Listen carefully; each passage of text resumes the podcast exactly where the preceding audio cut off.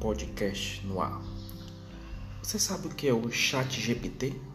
Chat GPT é um programa de computador que foi criado para ajudar a fazer conversas com pessoas de forma mais natural.